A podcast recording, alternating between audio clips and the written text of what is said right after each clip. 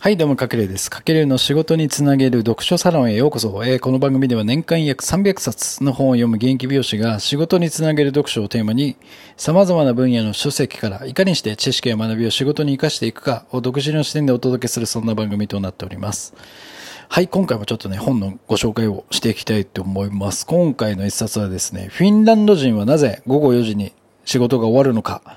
というフィンランドから学べ、幸福を手に入れる働き方とは何かというテーマでお届けしていきたいと思います。で、この本はですね、2020年読者が選ぶ一冊として、まあ結構いろんなところでランキングで上位に入っている一冊で、まあなんだろう、ちょっとフィンランドと日本人の働き方のギャップがあまりにも違いすぎるので、ちょっと衝撃を受けるかもしれないんですけども、で、まあ、そのフィンランド人の働き方を見て自分たちの働き方って本当にこれでいいんだっけみたいなところも改めてこう見つめ直せる一冊なんじゃないかなと思ってて、もちろんね、ちょっと文化の違いはあるので全て活かすことはできないんですけども、取り入れられるスパイスっていうのはたくさんあるかなと思ってて、で、僕もね、あの、ぶっちゃけフィンランドは行ったことないんですけども、なんかこの本を読んで結構移住したくなりました。はい。で、フィンランドって、まあそもそも皆さん行ったことあるのかな？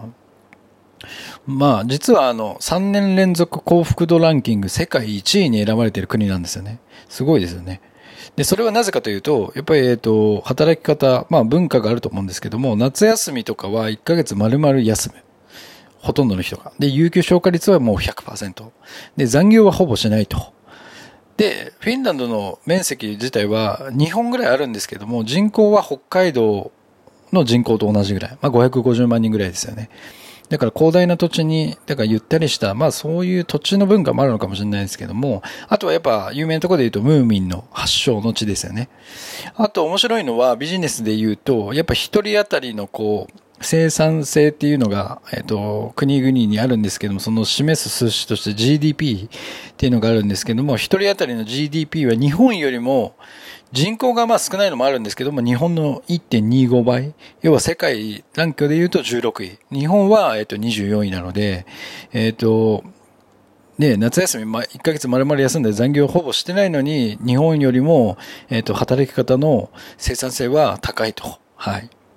日本人は働きすぎだけど、なんか全然生産性上がんないことをしてるという、まあ無駄な時間が多いんじゃないかなってすごく思うんですけどね。で、フィンランドの有名企業といえば、皆さんご存知ですかね、ノキアとか、まあ、携帯会社の。あとは有名なところで言うとファッションブランドのあのマリメッコさん。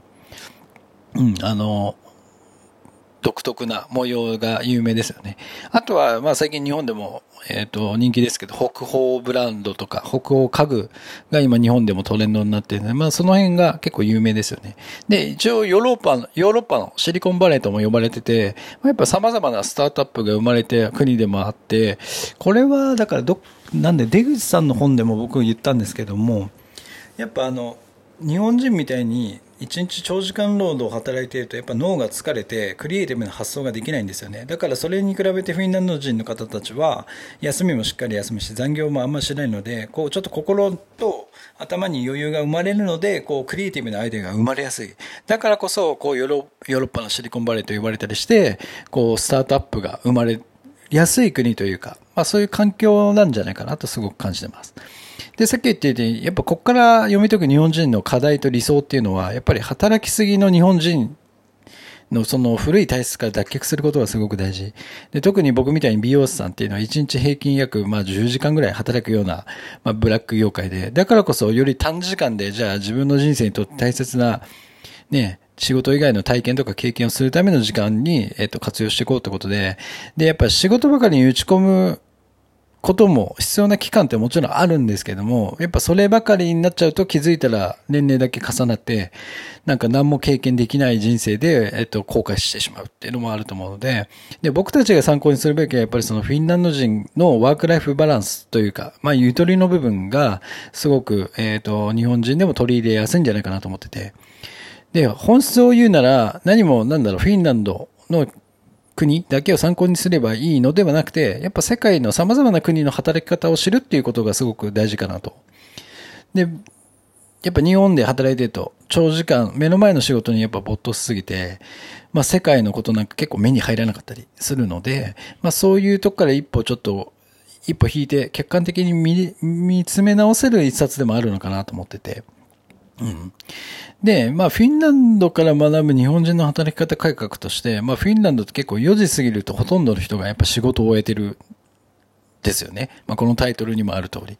で、あとはエクササイズ休憩とかコーヒー休憩がある。だからなんかブレイクタイムがちょいちょいあるということで。で、フィンランドの仕事の文化のやっぱ根底にあるっていうのは、ウェルビーイング。これ日本でも最近この言葉が取り立たされてるんですけども、要は、ウェルビーイングって身体的、精神的、社会的に、まあ、良好な状態にあることの意味のことなんですよね。うん。だからこれが整っってるので、フィンランド人は生産性が高いと。で、職場環境は結構ね、肩書きとか関係なく結構フラットな関係。で、日本みたいに縦割りのピラミッド組織ではなくて全員が横並びなので、まあ言いたいことも言い合えるし、えっ、と、いろんなこう、アイデアとか情報が潰されることなく開花していくっていうのは大きいんじゃないかなと。あと、父親の8割が育休を取るということで、まあ、大体3週間から2ヶ月。まあこれって日本人のお父さん、パパとかだと、やっぱこんな休むことあんまないですよね。だからその辺もやっぱ変わってくるのかなと思ってて。あと、フィンランド人にとって当たり前のキーワードに、えっ、と、この本でも書いてあるんですけど、シスというキーワードがあります。シス。えっと、カタカナシスですね。シスとは、まあ、フィンランド語で、まあ、困難に耐えうる力とか、努力して諦めずにやり遂げる力とか、まあ、なんだろう、不屈の精神とか、ガッツなどの意味で、つまり、なんだ、仕事でもそうですし、家庭でも勉強でも、こう、貪欲な精神を、フィンランド人の方は、このシスという、えー、言葉を持ってる。で、フィンランフィンランド人にとってシスって強い気持ちのことなんですよね。で、フィンランド人の最大の特徴としては、やっぱり、こう、周りにあまりなんか頼りすぎないで、自分の素直な気持ちに従って最後までやり遂げる、まあ自立した気質を持ってる。だからこそ、こう、なんだろうな、日本みたいに空気を読んだり、読みすぎたりとか、同調しすぎたりとかっていうのがないので、やっぱそれぞれが子として強いからこそ、こう、仕事もメリハリを持ってやるし、生産性が高い、えっ、ー、と、文化なのかなと思ってます。だから日本の方もね、やっぱそこから、いかに長時間労働がいいかではなくて、いかに短時間で長時間やってることと変わらない生産性を、えっ、ー、と、維持できるかっていうところを工夫して、やっぱ働いていくことがすごく必要だなと思ってて。で、その余った時間に、やっぱ有意義な自分のね、人生でやりたい経験とか、体験に時間を当てていくことによって、まず、またそこからクリエイティブな発想が生まれて仕事にもつなげられていくっていう、まあいい循環が多分生まれると思うんですよ。まあ僕はそういったところをこの本から学ぶことができたので、ぜひ、まああの、なんだろうな、人それぞれによって読んで、えっと、ヒントを得る場所多分違うと思うので、でも本当に世界の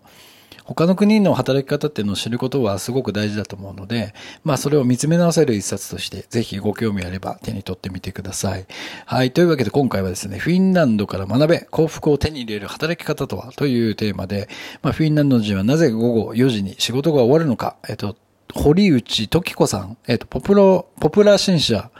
新書から出てる一冊になりますので、ぜひ見てみてください。はい。というわけで今回は以上になります。かけるでした。ではでは。